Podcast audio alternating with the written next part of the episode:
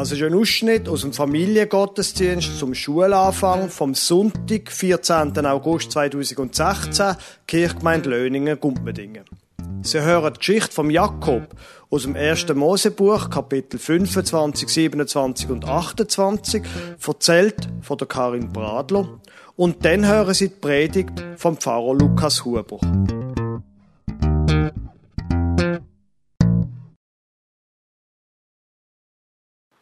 Ich erzähle euch jetzt eine Geschichte. Der Isaac und Rebekka haben zwei Söhne Sie sind zwar Zwillinge, aber trotzdem ganz verschieden. Der Esau, der Erstgeborene, ist am Isaac sein Lieblingssohn Er ist viel und gern in der Natur raus und hat von der Jagd Fleisch heimgebracht. Der Isaac hat sich immer sehr gefreut, wenn es dann etwas Feines zu essen daraus gegeben hat. Der Jakob, der jüngere Brüder, ist der Rebekka ihren Lieblingssohn gewesen. Er ist viel der ruhiger und hat seine Zeit lieber die verbracht. Der Esau und der Jakob haben auch ganz verschieden ausgesehen. Der Esau hat rote Haare und einen recht stark behaarten Körper. Der Jakob aber nicht. Mit dem Alter ist ihren Vater, der Isaac, blind worden. Er hat gespürt, dass er bald wird sterben. Und zu der Zeit ist es üblich gewesen, dass ein Vater vor seinem Tod den ältesten Sohn als neues Haupt der Familie gesegnet hat. So hat der Isaac den Esau auf die Jagd geschickt, so dass sie vor dem Segen nochmal sein Lieblingsgericht essen können. Rebecca hat aber viel lieber wollen, dass der Jakob den wichtigen Segen überkommt. Sie hat gedacht, der blinde Isaac wird das gar nicht bemerken, wenn der Jakob sich für seinen Brüder ausgibt. So hat sie im Isaac sein Lieblingsessen gekocht und hat dem Jakob im Esau seine Kleider gegeben. Seine Arme hat sie mit einem Geissenfell umwickelt, damit sie sich angefühlt haben, wie im Esau seine behaarten Arme. Und so hat sie ihn nach dem Essen zum Isaac geschickt. Zuerst ist alles nach Plan gelaufen. Der Isaac ist begeistert von seinem feinen Lieblingsessen. Dann hat er seine Hand ausgestreckt und das Geissenfell auf dem Jakobs im Arm gespürt. Aber irgendwie hat die Stimme anders stöhnt. Bist es du wirklich, Esau? hat der Isaac seinen Sohn gefragt. Ja, ich bin's, hat der darauf eben sein Vater belogen. So hat der Isaac Gott um sein Segen für den Jakob beten, im Glauben, es wäre sein ältester Sohn. Wo denn der Esau mit dem Fleisch für seinen Vater heimgekommen ist, ist alles aufgeflogen und er hat die Wahrheit erfahren. Und der Esau ist so verrückt worden, dass die Rebekka Angst um den Jakob bekommen hat. So hat sie sich nicht anders zu helfen gewusst, als den Isaac zu überzeugen, dass es langsam Zeit wäre, für den Jakob eine Frau aus ihrem Volk zu finden. So ist dann beschlossen worden, den Jakob zum Laban, einem Brüder von der Rebekka, zu schicken, bis der Esau sich ein bisschen beruhigt hat. So hat sich der Jakob auf eine lange, beschwerliche Reise gemacht. Er hat sich einsam und unwohl gefühlt. Wo die Sonne untergegangen ist, hat er in einem Tal sein Zelt aufgeschlagen und ist eingeschlafen. Er hat Angst gehabt. Und die Lüge seinem Vater gegenüber und der Streit mit seinem Brüder haben ihm ein schlechtes Gewissen gemacht. In der Nacht hat er den ganzen komischen Traum gehabt, wo sich aber sehr real angefühlt hat. Plötzlich ist es um ihn herum ganz hell geworden und in dem hellen Licht ist vor ihm eine Leiter erschienen. Endlos ist sie bis in den Himmel gegangen. Auf dieser Leiter hat er in einem goldigen Licht gesehen Engel auf und ab steigen. Er ist fest verschrocken und hat seine Augen kaum traut.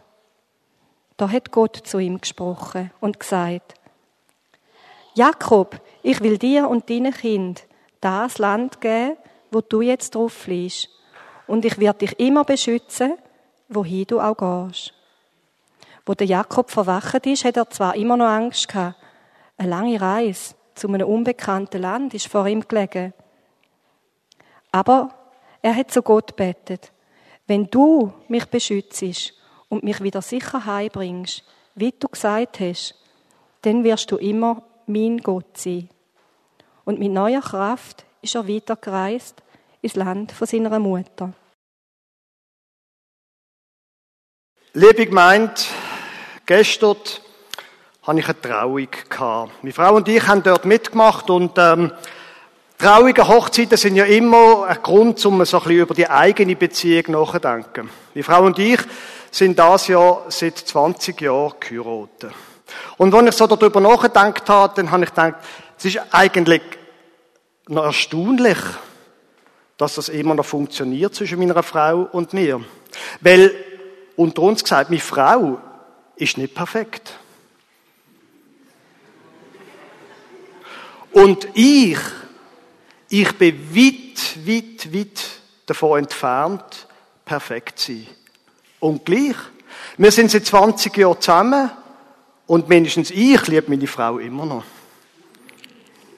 Ist eigentlich erstaunlich, oder? Dabei, wenigstens bei mir quasi, ich bin ja meiner Frau freundlich zugeneigt. Ich liebe sie ja.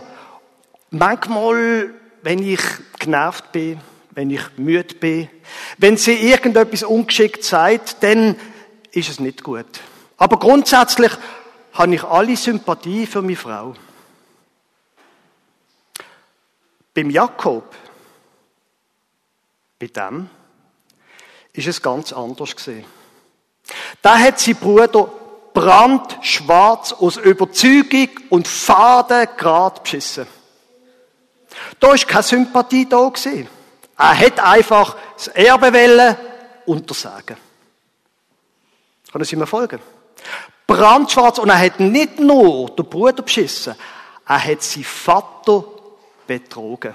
Und erst noch auf dem Totenbett. Ich meine, bitte, wie gemein ist denn das? So fies. Und dann muss er gehen. Muss flüchten. Sie finden eine Ausrede. Klar, man kann jetzt sagen, dass er Gott ist die Idee auch von der Mutter gesehen und er hat eine starke Mutterbindung gehabt und schließlich ist die Mutter immer an allem schuld. Das wissen Sie ja. Die Mutter ist immer an allem schuld.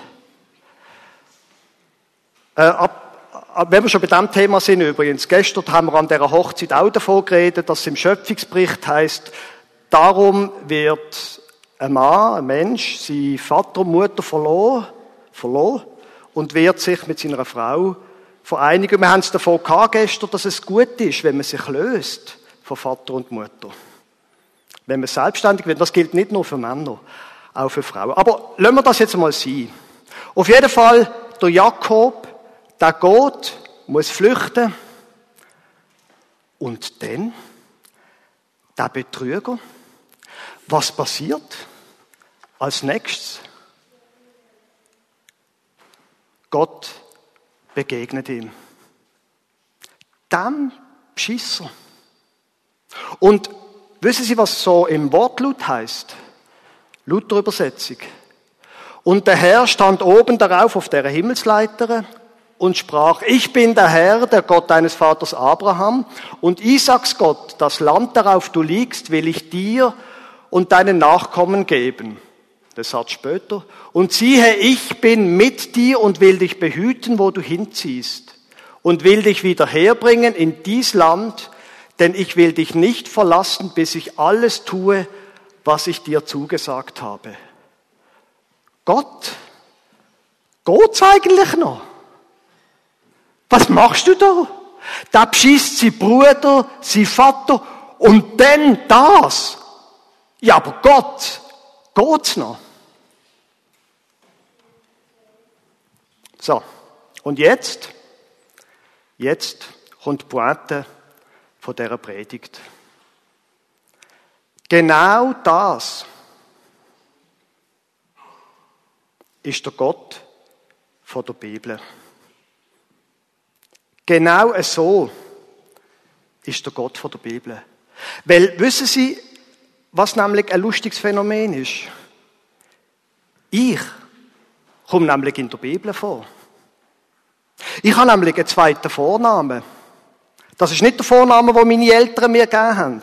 Mein zweiter Vorname heißt Lukas Jakob Huber. Das ist eine Geschichte über mich.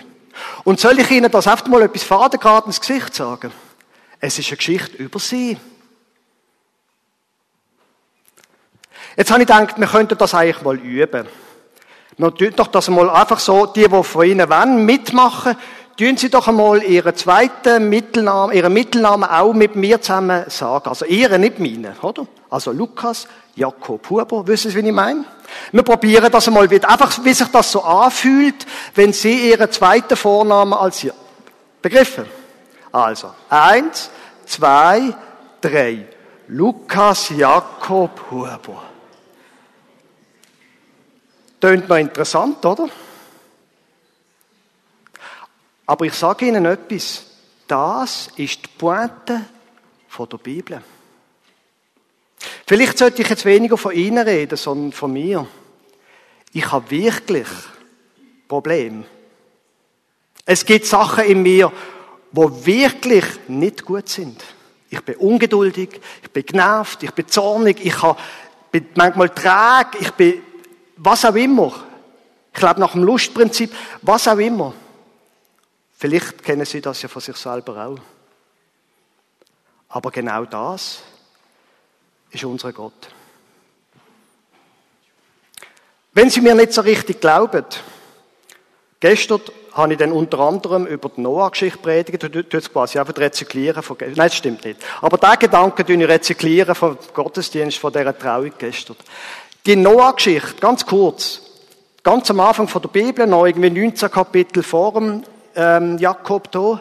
Da ist Gott nicht zufrieden mit den Leuten. Sie morden, sie, sie, sie betrügen, sie leben nicht gut. Und Gott sagt, ah, weg mit dem, ich fange neu an. Eine Familie ist gut, der Noah und seine Familie, die nimmt er, sagt, bauen nach, sie kennen die Geschichte. Bauen nach, nimm alle Tiere, deine Familie, gang rein, und dann regnet es, und alle Leute, die ganze Menschheit, naja, stirbt. So. Und dann hört es auf regnen, oder? Und, der, und die Arche landet und nach ein paar Wochen können sie wieder raus. Und jetzt müssen sie aufpassen, was dann passiert.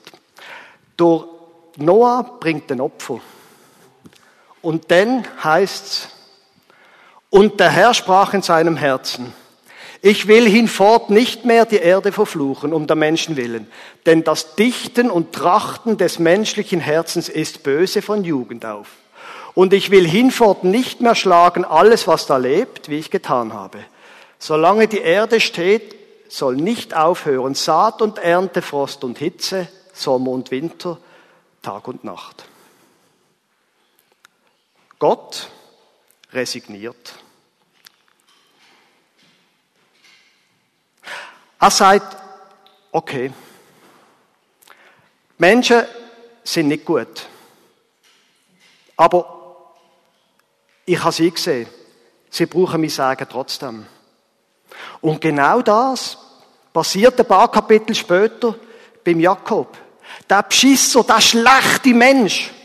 Siehe, ich bin mit dir und will dich behüten, wo du hinziehst und will dich wieder herbringen in dieses Land, denn ich will dich nicht verlassen, bis ich alles tue, was ich dir zugesagt habe. Legen Sie, das ist eine Geschichte über Sie und über mich. Und es ist auch eine Geschichte, Eltern unter uns, über ihre Kinder.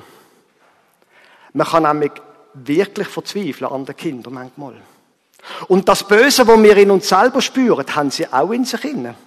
Wer hat eigentlich meine Kinder erzogen? Wisst ihr, wie ich meine?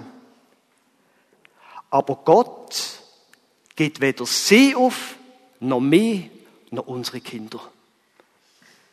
Das ist Evangelium. Gott geht uns nicht auf. Ich bin mit dir und will dich behüten. Gott wird unsere Kinder begleiten.